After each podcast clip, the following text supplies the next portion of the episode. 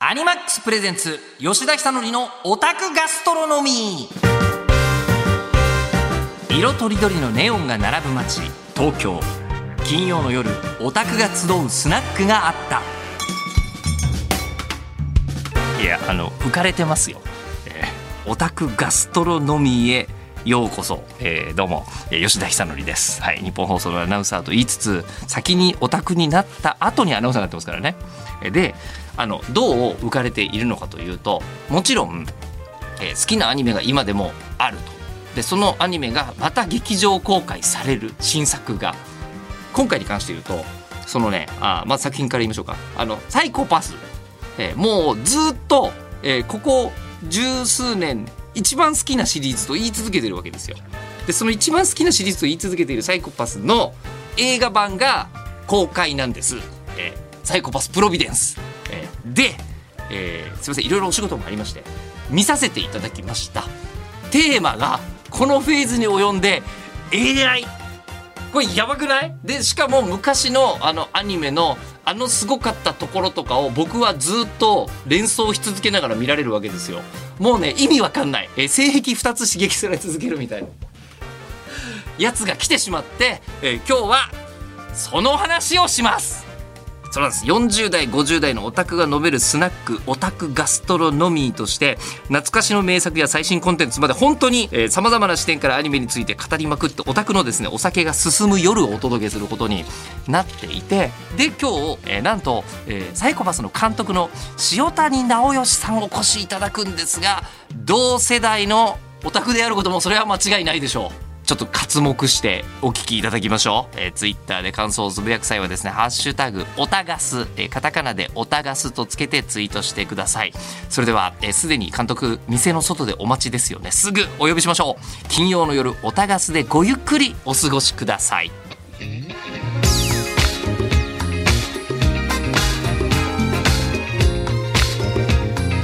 アニマックスプレゼンツ吉田久典のオタクガストロノミーこの時間はアニマックスがお送りします。ご登場いただきたいと思います。お客様塩谷直義監督です。お邪魔いたします。なんか今日は、あの、オタクの話ができるとお伺いしてはい、参りました。塩谷直義です。今日はよろしくお願いいたします。よろしくお願いしますよろしくお願いいたしますえーいやもう本当一作仕上げた監督の顔してますね今ね ボロボロですか？なんか魂抜けてるってどこ行っても言われますけど。やっぱりその感じ、はいえーまあ、でもそれだけ作品にあんだけ力入れたらってそうですかね。ありがとうございます。今おいくつでしたっけ？もう4もう45だと思います。45だと思う、はい。途中から分かんなくなって。わかる。40過ぎたあたりから割と年齢どうでもいいですよ、そうですよね。ええなんか数えなくなるというか。そうそうそうそう。あの誤差っていええええう感じで、えええでもその気持ちって、はいあのなんか10代の頃に、ええあれおもろって思う気持ちって今でも全然変わんなくないですか？そうですね。ですよなんか結構そこが、なんかこう、自分の、なんか、なんかこう、思いつく材料みたいになってることもあるし。ええうん。いやなのであの今日はですねそういう話をまるで酒でも飲んでいるかのように、なるほど。ええお届けする番組がこちらでございます。素敵な番組をそうなんですよ。はい読んでいただきありがとうございます。何より最新作劇場版サイコパスプロビデンス本当にお疲れ様でしたというかありがとうございやマジ面白かったですよ本当ですか？本当ええそう言っていただけるとほ本当に安心しました。本当に？安心？うん、なんか全部出したから、ええ。なんか自分のチブも含めてなんか全部を吐き出したみたいな作品だと思ってて、今回のは特に、えええうん、なんか思いをぶつけたからなんかそれでなんかねどうだろうなみたいなところも。濃すぎるんじゃないかみたいなそういうことですか？いやなんかなんかう受け入れられないとか。え？受け入れられない人がいるの？わかんないわかんないですけど。わかんない。うん、ななんでもつ要は全然、はい。ほん本当にここまあ公開して、公開するタイミングまで本当に身内しか見てない状態がずっと続いてるんで、ええ。持ち上げるじゃないですか身内は大体。面白くないって言わないじゃないですか直接的に。まあ監督にそれ言ったらちょっとテンション下がっちゃうかもなって思うのが 普通でしょうね。ん、でもあるんで、ええ。でもあいいんじゃないですかみたいな感じで来るからでいいんじゃないですかってなんだろうなとか。はいはいはい。そういうのとか。まあまあでも自分に自信を持とうとみたいな、持とう とか持ってましたけど。逆にいろいろとドキドキしながらやってるわいやけですねそこに関してはね。うん。なるほど。いいやでも私はあのー本当になんですかね第1回のテレビシリーズの上映の時にはい。監督と一緒にスタジオで見てるんですよね。はい。一緒にそう。思い出があります。スタジオってラジオスタジオで見てるんですよ。はい。えー当時のあのもうだから12年前の話だからこれもしてしまうと割とこうあのそうですねもう懐かしいアニメの話をしてる感じも若干出るんだねこれでね。うんうん。えー、サイコパスの第1話の時に、まあ、これもお仕事ちょっとさせてもらってたんで先に見て、とんでもないものが来たと思って。でとんでもないものが来たんで当時僕は「ミューコミプラス」という番組をはい。やっててでその番組が、えっとね、12時53分に終わるんですよ。で、えーサイコパスの第1話が12時55分からフジテレビで放送っていうんで勝手に特番でいやありがとうございます。やって以来、えー一度も裏切られたことがないコンテンツ。いやいやいや。えーいや。そう言っていただけると。そうなんですよ、ではい。それがなぜすごかったかというとその時はあのこう元弘監督が総監督でね。そうですねはい。えー入ってらっしゃってで元弘監督が塩谷監督と組んでこう初めてまあアニメを制作すると。えええいうええ。ことになって出てきたのが超近未来警察ものサイコパスだったんですよ。え。そうですね。えー一作目ですね。一作目、はい。でそれをスタジオで見てやっべ面白いって話をしてたらああのうちの上柳さんっていうアナウンサーわかります？あわかりますわかります。上柳正子はいアナウンサはい。ーが、えー、と偶然その放送を聞いていて「吉田君あれ面白そうだね」って言って「はあ?」と思って「おおお上柳さんがアニメを面白そうと言っている。あのちょっと見たいんだけど」って言われて俺 DVD 貸しましたもん。えなんとそんなこともあったぐらい割と普遍的な大人のドラマであった。と言えると思うんですが、最新作公開ですよ。でこの大人のど映画になってたでしょ。今回は、ん。マジで俺たちが考えてるた考えてた大人、うん。で40代になってみて思うのが全然大人じゃない40代 それだけは、はい。あの実感とあの、なんですか仮想仮想世界というかフィクション世界のはい。大人はこんなにも違うのかという やつなんですけど。はい。なるほど。じゃあ一応今日ですね、あのそれを含めてこんな、えーテーマをご用意いたしました。こちらです。40代オタクに刺さった作品はい、えー私吉田久典47歳。そして塩谷監督が45歳。はい。はい、2人とも40代真っ盛りのオタクで、えーもう1980年から90年代そうですね。にかけて、うん。もうあの少年時代をもううわアニメ最高って思ってうん。過ごしてきたことはほぼ確実だと思うんですけど、そうですね。やっぱそうですよね。そうだと思いますね。ね。で僕の場合はあのその実は「機動警察パトレイバー」という作品がはいはい。あってこれの劇場版に中学2年生の時に出会いはいはいはい。これ以上の芸術というのはおそらくないみたいになってしまって今に至るわけですね。え僕多分パトレーバーだったらーえ。ー OVA かテレビの方が先に入ったかな。ああテレビシリーズの方が先。なんか冒頭のパトレーバーとはってナレーションがつく始まり方するじゃないですか。レイバーそれは産業用に開発された。ロロボットの総称である。そうそう。超かっこいいと思ってあれが。ああはいはいはい。なんかあれでしびれてなんかハマって見始めてから劇場版って感じで見たかも。はい。はあ僕は一番初めの OVA シリーズを当時の、えっと中学の、えっはいはい。はいとアニメーション研究会が視聴覚室で、えー初期 OVA を上映してて。はい。で見に行って。それも2課の一番長い日っていう最後のシリーズ見て、はあって思って、えーその後劇場版見に行ってはあってなるそう。ですっていうね。まさに多分本当同世代の衝撃ですよね。パトワンの劇場の1個目は特になんか初め見た時のなんかうぞわぞわってくる面白さはちょっとしびれましたね。ですよね。まだに僕はなんていうんですかね。あれ100回以上見てると思うんですけど、うんうんうん。えー今見てもおもろ何度見てもおもろいんですよ。すねあれは、はい。えー普遍的ですね。ですよね。うん。でこれ押井守監督という方がプロダクション IG です。はい。今私が所属している弊社が。そうなんですよ。はい。若い頃に。はい。ええ。でまあ私は何にもこうクリエイトするようなえー子ではなかったので、単に面白いって周りに言って、えー別に特時当時そういえばネットとかパソコン通信がギリあるかないかぐらいのうんうん時代に、まあ、ネット犯罪とかも、まあ、あの取り込まれて作られた作品なので誰に見せるでもなく、えー、98PC98 で、えーあのずっと自分の感想をはい。ワープロで打ち込み続けるというですね、何やってたんだろう俺、えーという中学生だったんですけど。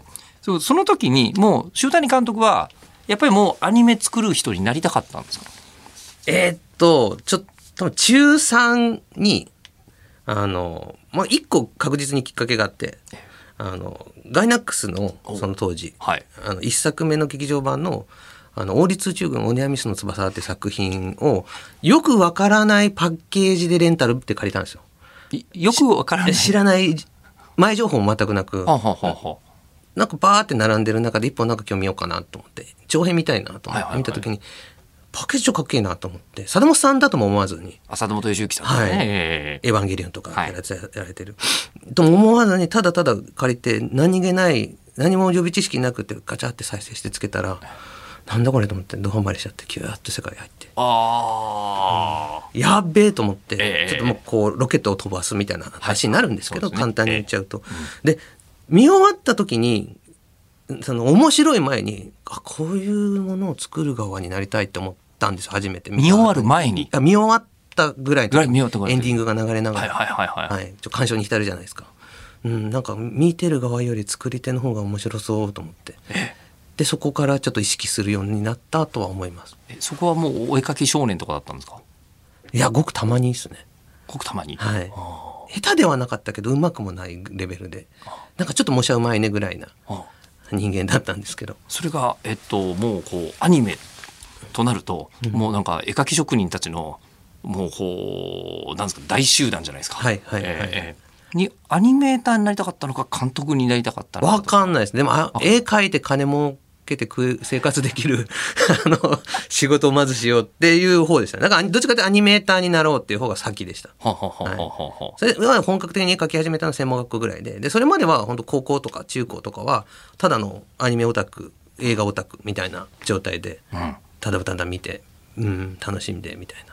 でもその単に楽しんで見たのって何より純粋だから後でパワーすごくないですか？そうですね。ね、うん実はちょっとここでサイコパスに戻ると、まあ、さっきのその本広監督が作るっつって本広監督は「踊る大捜査線」を作る時にパトレイバーの影響を受けたって明言されてるんですよ。で明言されててどう新しかったかというと当時パトレイバーは警察官にも日常生活があるっていうのを初めてフィクションの中でまあ描いたってほぼ言っていいような作品なんですよ。それまでも大体危ないデカみたいでアクションシーンとか操作シーンばっかよみたいなのだったけど普通に、えっとなんか風呂入るしラーメン食うしトマト育ててるしみたいな人たちがいるよっていうところにコンピューター犯罪を持ち込んだ作品がパトレイバーの劇場版の1だったんです。で、えーこれがすげえと思って今に至るまで私は打ち震えているんですけどそれを、えーこう正しく本広監督が受け継いで新しく作っちゃったのがサイコパスだったんですよ12年前の。で見た時にやっば、えーもちろん新しいものになっているがこれはソウルは同じだと、えーものがそこに現れていてで技術ってやっぱり進歩してるからもう圧倒的な密度でテレビシリーズ走り切ったんですよ。すげえと思ったらそこにいたのが塩谷監督だったんです。そうですね。ね、その前に多分東京マーブルチョコレートとかでも、そうですね。ね東京マーブルとあとブラッドシーとかをやってましたね。えーやってらっしゃってでもうそこでもちょこちょこお会いしててであそういえば一緒にね中国行ったりし行きましたもんね。はい、いい思い出です。あ、結構前ですよね。あれかなり前です15年20 20年経ってるかもしれないですね。ですねええでその時にあのこう塩谷監督は中国の重慶っていう町に行った時にずっとこうスケッチそう、あの、そうだ、サイコの前ですね。だからサイコのなんか企画はやってたと思います。重慶はイメージに落としたから。そうそうそうそうそう。って言っててあの子は見たよね。そう今21歳の子も見てるぐらい、はい。今アニメ業界のマスターピースですから。サイコパス。ででワンってあのこうなんか大都市で未来都市なのに蒸気がものすごく立ち込めた感じになってたじゃないそうそうそうそうえあれ樹形ですよね。そうそうそうそう。イメージの感じね、はい。い、やっていうふうになってて。でそれがえー今回のプロビデンスになりますもう今までのいろんなストーリーが見てた方がそれはハマってすごいんだけどもし今回だけ見に行く人からすると一つだけ覚えておいてほしいのは、えっとその世界は AI が支配しています。そうですね。はい、で AI が支配していて AI につながったドミネーターという未来の銃があってこいつが、えー誰に対してでも撃てる銃じゃないんですよ。そうですね。ええあのその世界では AI がその人の行動履歴とかを、まあ、全部把握していてこいつはまだ何もしていないが今後犯罪を犯す可能性があるっていう犯罪係数というものを勝手に算出してそれがある程度の数値を超えた人に対してのみ発砲できる銃なんですよ。これすげえ設定だと思わない？ええ、これは犯罪係数という、はいえー言葉で出てくるわけですよ。でこれをこうなんか犯罪を犯してるのにクリアに保ってる人というのはうんまあ今回に関して言うとなんて説明するのが一番いいのか分かんないけどあのなんていうのかな昔だったらコンピューターウイルスみたいな言われ方をしたけども今我々は、えーそれこそ AI によってなんか何にも考えなくても前に進めちゃうんじゃないっていう感じちょっと出てきたじゃないですか。うんえーなんとプロビデンスおそらく世の創作物で一番最初にそれを組み込んで今形になっている偶然なんですけどね。偶然なんですか？偶然ですね。でも、まあ、無理ですよね。だって作るの何年かかってるんですかプロビデンス。なななんでとと脚本チームにはい。発注しているのタイミングは本当テレビ3期の時と同時にやってるから本当に4年5年前ですね。4年5年前で AI がそこまでだって話題になってなかったと思いますけどだってこの3月からチャット GPT がそうそうこの3月ですよ、ん。えすごい偶然だと思って。えですごい偶然というよりやっぱり未来見えちゃってるんですよ。うーん。いやだからパトレーバーの時に我々がやばい未来こうだと思う。うんうん。うんでもなんかうなんか嘘嘘未来じゃなくてこの延長線上に本当にあるうんって思っちゃう未来だったじゃないですか。で今回でも AI について真面目に十何年考えていたフィクションがおそらくサイコパスだけですよね。うん他に見たことないですよ。うんまあ、ずっと中心がそこででどういうものになっていくかとか人間がそれとどう関わるのかみたいなところをまあそれこそ今回のは特にそれを軸にしなきゃっていうところで作ってたんでずっと考えてましたね。そうなんですよ。でだからここまで冒頭だから言っていいと思うんですけどあの今回のサイコパスプロビデンスのテーマって AI がこのまま発達を続けたら最後法律いらなくなるんじゃない？っああそうですね。ていうとこから始まるんですよ。ええ、あのさそれって今一番言われてドキッとしない？しますよね。うんそれが最初から最後までもう超絶アクション込みで語られ尽くして綺麗に最後まとまるんですよ。えええこれ。監督に思うのは見て終わ見終わってすごいんですよ。よくこれをって思うんですけど人にこれアニメって一人で作るわけじゃないじゃないですか。はい。周りにいっぱい説明しなきゃいけないじゃないですか。これ説明どうやってたんだろうと思って。説明はしてないですね。してない うん、多分してないですね、今回のはええ。あの、ああいう結構こう、どっちかというとすごい詰め込んでる映画なんですよね。はいいろいろなものが。あの、なんて言うんだろう。こう今までのキーワードだったものがこう点が線になってきつつ、本本線が劇場版の物語の本線があっていくとかってあるんですけどであまりにもちょっとこうシーン数とかこういろいろやることが多かったんでまあもちろんそのコアな部分のその脚本チームとかなんかそのねすぐ近くにいるメインスタッフの本当に中心の人たちにはある程度説明しますけど説明してもしょうなんかしょうがないというか俺が知ってたらいいじゃんっていうところもあるんででも必要なものだけをこうあんまり全部詰め込むともうガチャガチャしちゃうじゃないですか。結構本編見ないとなんか全体像ってやっぱり見えない部分があって作ってる最中ってあなたは何が大事なんだっていうところだけあ絶対に頑張ってくださいというか一緒にやりましょうっていうところをやっとかねなんかねなんか全部が全部みんながそれぞれなんか最終的なことまで考え出したらぶっちゃけそれが全員にできるんだったら監督もいらないわけでなんでそういうところはなんか自分で基本あとまあコロナ禍っていうのもでかくてはい基本そのなんて言うんだろう打ち合わせとかはオンラインだったんですよ。はいはいはい2年引きこもってたんで家に。引きこもって、ええで脚本の整理と絵コンテ作業とってずっとやっててでそれこそ今回2人僕ともう1人の方とで演出をやったんですけど演出さんとも久しぶりに2年半ぶりとかに久しぶりに去年あのスタジオに久しぶりに会って、まあ、毎日会ってるんですよオンラインで。会ってるんですけど「久しぶりですね」ってでやって1年ぐらいそこで机並べて作業して終わったというか、うん、みたいな感じだったんで結構そのコロナの中でアニメーションの本当にフローが確立したんですよねオンラインでできることがすごいもうやらなきゃいけない状況になっちゃってたから。でそれがサイコパスでぶっちゃけハマったんですよ。すごく、デジタルのうん。作業が多いので、もうだって潜在犯みたいな状態ですもんね。何も悪いことしてないのにずっと2年半閉じ込められてるでしょ。ね。その分しかもあの24時間家でずっと延々と作り続けれることが可能になってしまったからあの休むというかなんか自分でまあある程度ペース配分するけど基本的にはずっと本当にこの3年間完成するまでは、うん、サイコパスのこのプロビデンスにずっとつけてつけ込まれてたっていう感じで、うん、楽しかったですね。楽しかったんですね。今は。今は今となっては。今となっては。当時走ってる最中は、はい。えーもうマラソンみたいなもんですもんね。地獄でしたね。地獄の息はめちゃくちゃ上がってるけど、でも終わってみたらあのレースいいレースだったなみたいなはい。ことなんでしょうけどでも今のも聞いてても本当に今回2023年の時代性めちゃくちゃ出ましたね。出ました。だでもあの色濃くしたんだと思います。なんかいろいろ思うことがそのそれこそさっき言ってたコロナのこととか、あとそのいろいろ海外で起きてる紛争というか物事に対して、なんかなんて言えばいいのかな。AI っていいじゃんみたいな感覚になっちゃうはい自分もいて、はい。はい。そうそこのなんかそせめぎ合いがまさにそれこそ茜側に立つのと今回の敵側に立つものと、っていう部分が、なんかどっちが天使と悪魔じゃないけどどっちが勝つのかなわかんない答えが出ないけどこれは物語で茜として進んでいったら何か見つかるものがあるかもしれないってやりながら作りながらそこはより色濃くして、うん、物語に落としたのがプロビデンスだと思いますはっきりと。いや本当に思うのが、あの今あの劇場に見に行った方がいいんですよこのタイミングで。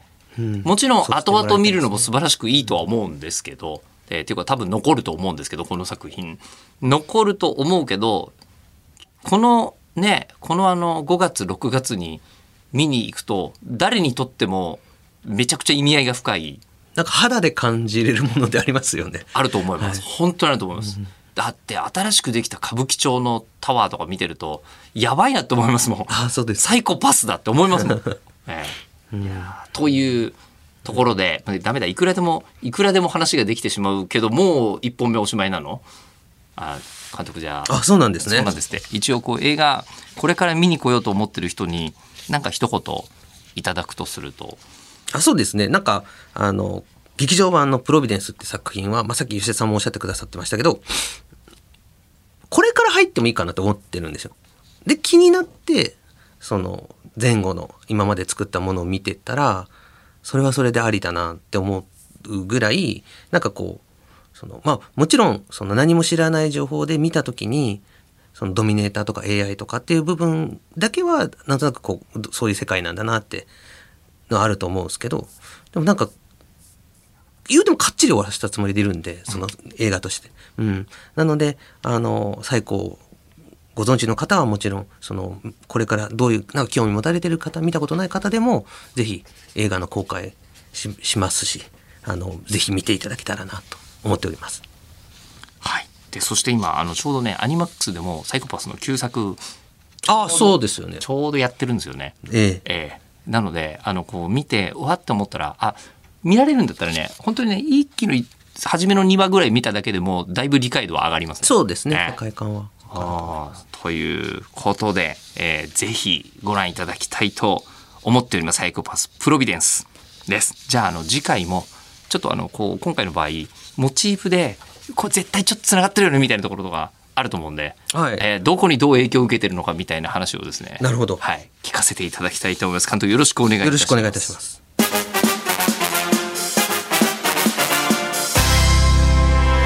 アニマックスプレゼンツ吉田久典のオタクガストロノミー。この時間はアニマックスがお送りしました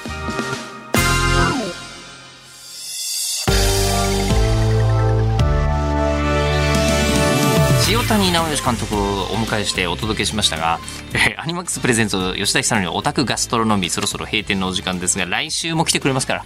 ね。はい、えーアニマックスは最新のヒットアニメから不朽の名作アニメまで「えー鬼滅の刃」「ジョジョの奇妙な冒険」「名探偵コナン」「イニシャル D」「戦姫絶唱シンフォギア」えー「ベルセルク」などお楽しみいただけるアニメ専門チャンネル。そして、えー今日のゲスト塩谷直義さんが監督を務める初めのシリーズからずっとそうですからね、えー PSYCHO-PASS も今アニマックスで放送中です。ということで皆さんもぜひアニマックスをチェックしてみてください。